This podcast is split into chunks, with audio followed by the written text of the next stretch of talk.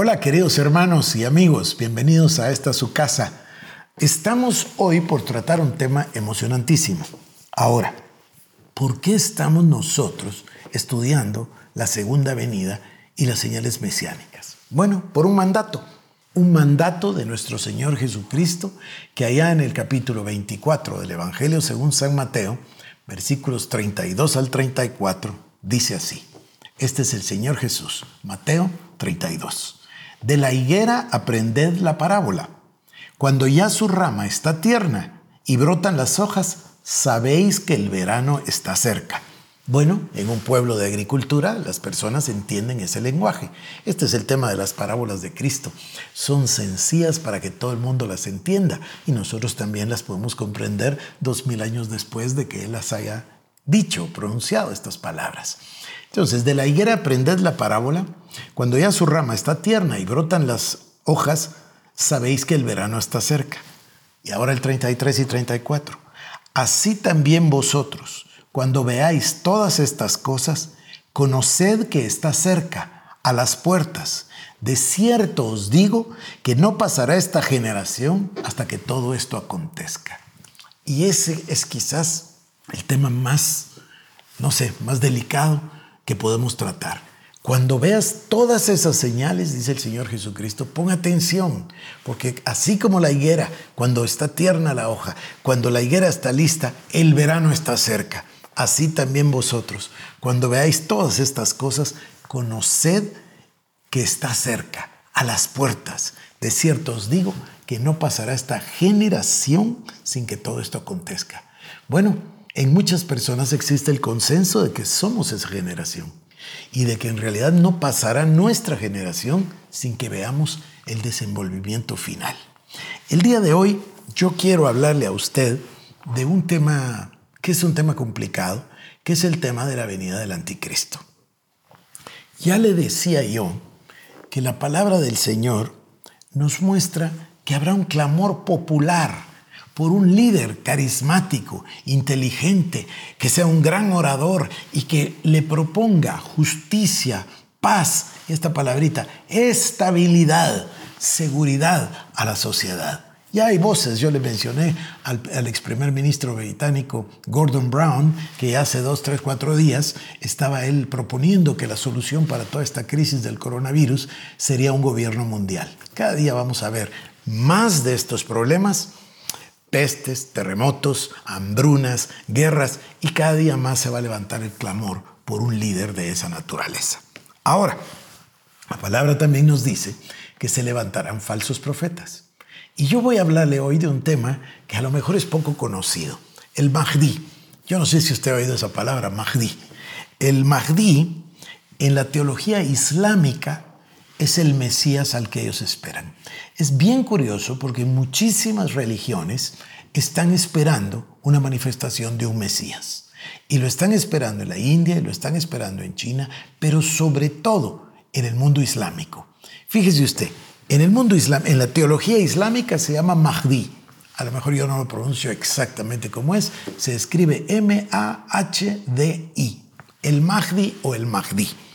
Que, por cierto, en Irán se le llama el imán número 12. Imán es una palabra similar a pastor. En el mundo cristiano usted tiene un pastor. El líder eh, de, una iglesia islámica se llama imán. Bueno, al Mahdi en Irán le suelen llamar el doceavo imán. Y yo quiero hablarle de esto porque en la teología islámica el Mahdi es un líder religioso, carismático pero es un líder religioso, militar y político.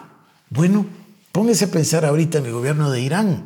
es un gobierno teocrático, a uno lo confunde un poco, el ayatolá, entonces ¿quién es quien manda? Bueno, esto se va a hacer más claro todavía, porque el Mahdi que están esperando en el Islam es un líder que, como le decía, es carismático, pero es un líder político, un líder religioso y un líder militar. Esto es, una combinación bien interesante. Y él viene, según la teología islámica, para convertir a todos al Islam, a todo el planeta, a todo el mundo. Pero viene acompañado. Mire usted, si usted quiere ver eh, ciertos libros, a lo mejor usted es curioso, eh, y puede ir a, Amazon, hay un autor que se llama Arum Hajja. A ver, mejor se lo deletreo porque es muy difícil. Arum es H-A-R-U-M. H-A-R-U-M. Y el apellido es J-A-H-Y-A.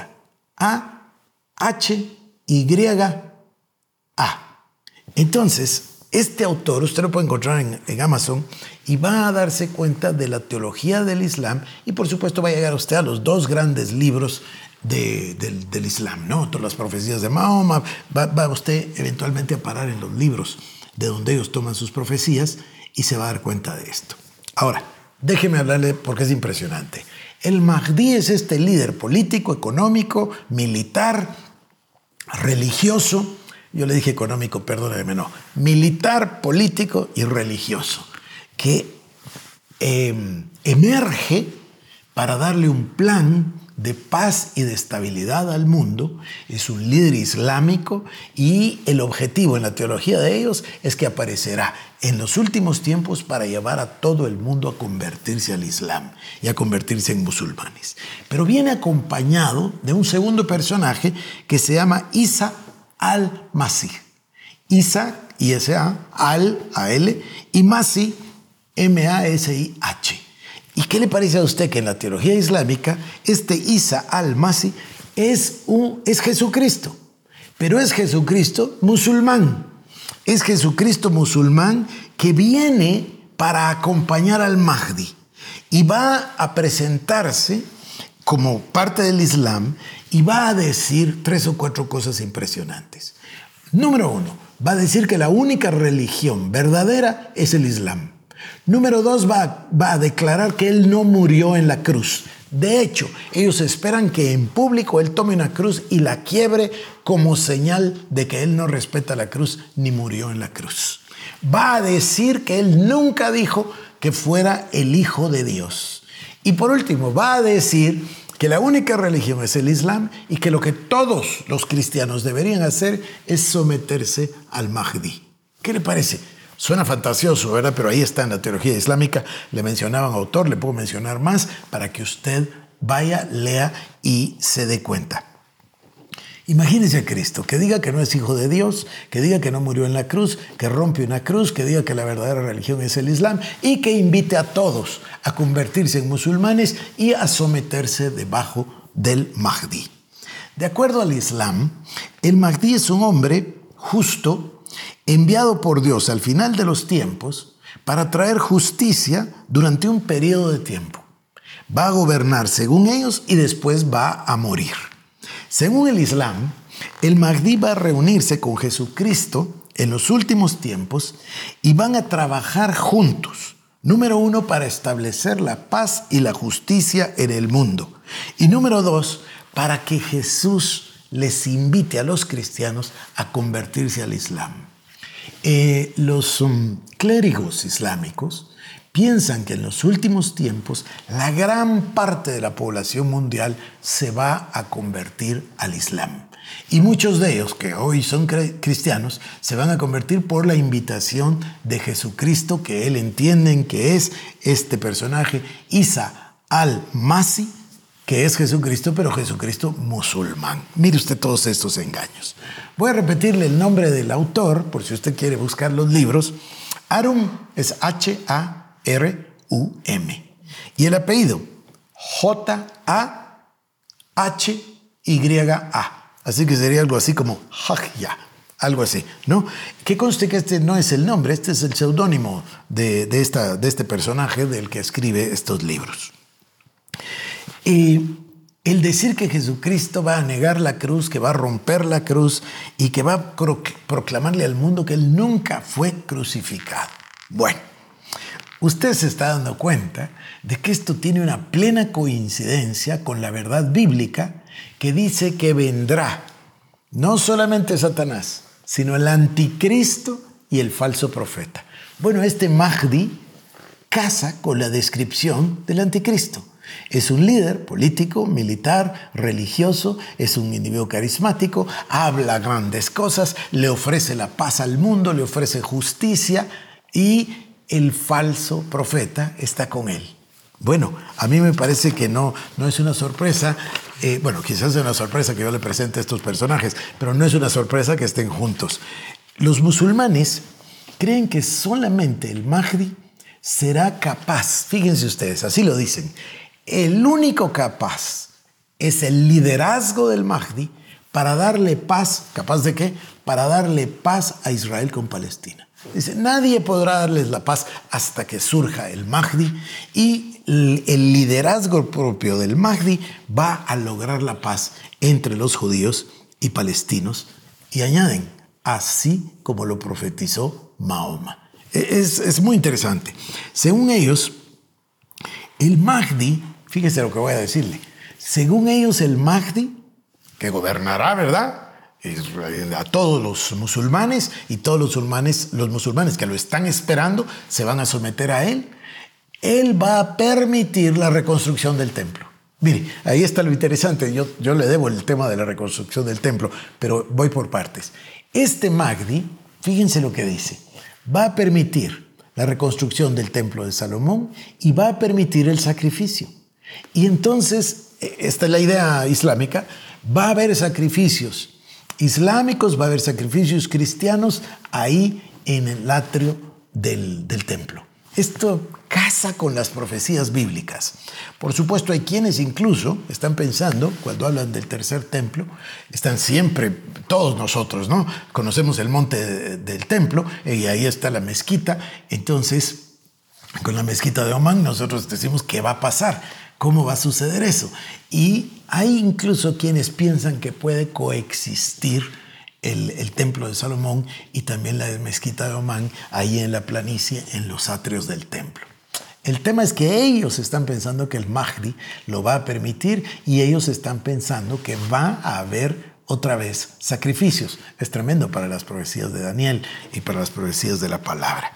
Pero según ellos, entonces no solo se reconstruirá el templo, se reinstalarán los sacrificios, sino que también dicen que él el Mahdi, va a gobernar juntamente con el Jesucristo islámico, con el Jesucristo musulmán.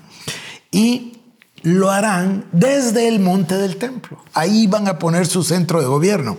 Y el Mahdi será, y ahora póngame atención porque esto es verdaderamente importante, un califa al que se someterán todos los musulmanes. Esto del califato, téngalo en mente, es muy, pero muy importante. Entonces, el Mahdi será un líder musulmán global. Gobernará desde el monte, desde el monte del templo, y gobernará junto con el Jesucristo musulmán, y gobernará a todos los musulmanes. Y por supuesto, su fin es que todos vayan a la fe musulmana. Incluso ellos piensan que en ese tiempo va a haber una interacción, una, escúchame esto porque esto es casi, casi fantasioso, pero son palabras proféticas de ellos y lo encuentra en sus textos, en el Corán y el segundo texto, ahorita me voy a recordar del nombre. Mire, ellos piensan que el Mahdi va a tener una tremenda interacción y una estrecha comunicación con los jinn. ¿Qué son los jinn? Los jinn son, así se escribe, D-J-I-N-N, jinn. Y esa palabra para el Islam son demonios son demonios. Entonces ellos incluso piensan que el Mahdi va a tener una plena comunicación, una interacción permanente con los demonios, con el equivalente islámico de los demonios. Y dicen que el Mahdi va a ser el líder de los seres humanos y el líder de los jinn. Esto, es verdaderamente interesante. Piense ahora usted, yo no sé, no le he hablado de eso, pero ya le voy a hablar, del CERN, el CERN es ese centro de estudios que está allá en Ginebra, que es un gran círculo, ya no me recuerdo, 14 kilómetros, eh, donde hacen caminar a las partículas y están generando para hacer un agujero negro. Recuerda, va de Ginebra, cruza la frontera hasta la otra ciudad en Francia. Una cosa tan tremenda, tan simbólica, porque ese aro que está bajo tierra, ese tubo que, donde hacen eh, circular a alta velocidad las partículas atómicas y subatómicas, llega hasta una ciudad en Francia y luego llega hasta Ginebra. Y en esa ciudad en Francia es donde se adoraba precisamente a Apolión, el destructor. Mire, nada de esto es casualidad. Y si usted viera el CERN, mire, tiene que verlo, búsquelo en la internet, por favor. CERN, C-E-R-N, queda en Ginebra, Suiza. ¿Sabe cuál es el logotipo del CERN? Ahí está, a la vista de todo el mundo. Es el logotipo que le pusieron los europeos. 666. Y cuando usted ve la foto del CERN, yo conozco, pero no tiene usted que conocer, con solo ir a la internet lo va a ver, la foto, se encuentra la diosa Kali, la diosa de la destrucción. Y ellos hicieron una alegoría cuando se inauguró un túnel en, Suiza. Nunca se me va a olvidar la, expresión de la, de la canciller Merkel cuando miró aquello, porque ellos hicieron toda una alegoría de que cuando se abre el agujero empiezan a salir demonios. Bueno, ellos están esperando eso. Y los islámicos también lo tienen, se llaman jinn. Y este Mahdi va a gobernar sobre los jinn y va a tener entonces comunión y ayuda. Ah, y añaden estos jinn, estos demonios, son los que ayudan y le dan fuerza al Mahdi para que toda la gente se convierta al Islam. Por supuesto que usted y yo no nos vamos a convertir a nada más que el Señor Jesucristo, pero póngase a pensar en la persecución y en la tribulación que va a haber. Y póngase a pensar en función de la marca de la bestia. Es decir, hay que ir haciendo provisión para todas estas cosas. Y para terminar las coincidencias, según el Islam, el Mahdi gobernará por siete años exactamente lo que la palabra de Dios nos habla del anticristo. Y como si fuera poco, muchos musulmanes, mire esto, como si fuera poco, muchos musulmanes están convencidos que el Mahdi ya está en la tierra, preparándose para su obra. Y algunos aseguran que su tiempo de preparación está teniendo lugar en la ciudad de Estambul, en Turquía. Bueno, quizás esta parte no la sabía usted, espero yo estar iluminándole para poder seguir avanzando en nuestro estudio de las señales del fin, pero me parece impresionante entonces que el Islam esté esperando un Mesías. No solo el Islam, muchos están esperando al Mesías. Y eso va a suceder y va a haber muchos Mesías y va a haber muchas voces y van a decir, yo soy el Cristo. ¿Qué es el Cristo? El ungido. Yo soy el Mesías, yo soy el Cristo, yo soy el ungido. Y, y va a haber muchísimas voces. Usted y yo necesitamos estudiar la palabra de Dios y la necesitamos estudiar con profundidad para que ninguna de estas cosas nos tome por sorpresa, para que no seamos sorprendidos y no nos desviemos del camino. Y ahora voy a decirle algo más. Como estoy tratando de unir dos hilos conductores, y la pregunta que debemos mantener en nuestro corazón todo el tiempo es la pregunta, ¿qué debemos hacer y cómo debemos vivir? Entonces recuerde lo que dice el Evangelio según San Mateo. Dice, cuando oréis. No dice si quieres orar, no pregunta si se te ocurrió orar, no, dice, cuando oréis, da por sentado que todos nosotros oramos. Como decía ese gran siervo de Dios Murray, no puede existir un, un creyente que no ore. Una vida sin oración no es una vida cristiana. Bueno, dice el Señor, cuando oréis, hacedlo así. Padre nuestro que estás en los cielos. Bueno, quiere decir entonces que parte de nuestra vida es la oración. Y ahora tenemos nosotros una oportunidad. Estamos en nuestras casas, estamos guardados, prácticamente dicen que 3 mil millones de personas están ya en cuarentena en sus casas, quiere decir que tenemos mucho tiempo, quiere decir que nos abundan las horas. Bueno, yo le invito a que usted separe tiempo para la oración, para la lectura de la palabra, para el clamor a Dios, que sea este un tiempo de recogimiento, un tiempo de reposo, un tiempo de dedicación al Señor. ¿Y por qué no? Un tiempo de ayuno y oración que nos cae bien para que cada uno de nosotros podamos ir discerniendo lo que Dios tiene y quiere para nosotros. Bueno, nos vemos en el próximo programa. Necesito regresar con el tema de la, de la marca de la bestia, pero también con el tema del tercer templo. Que Dios le bendiga.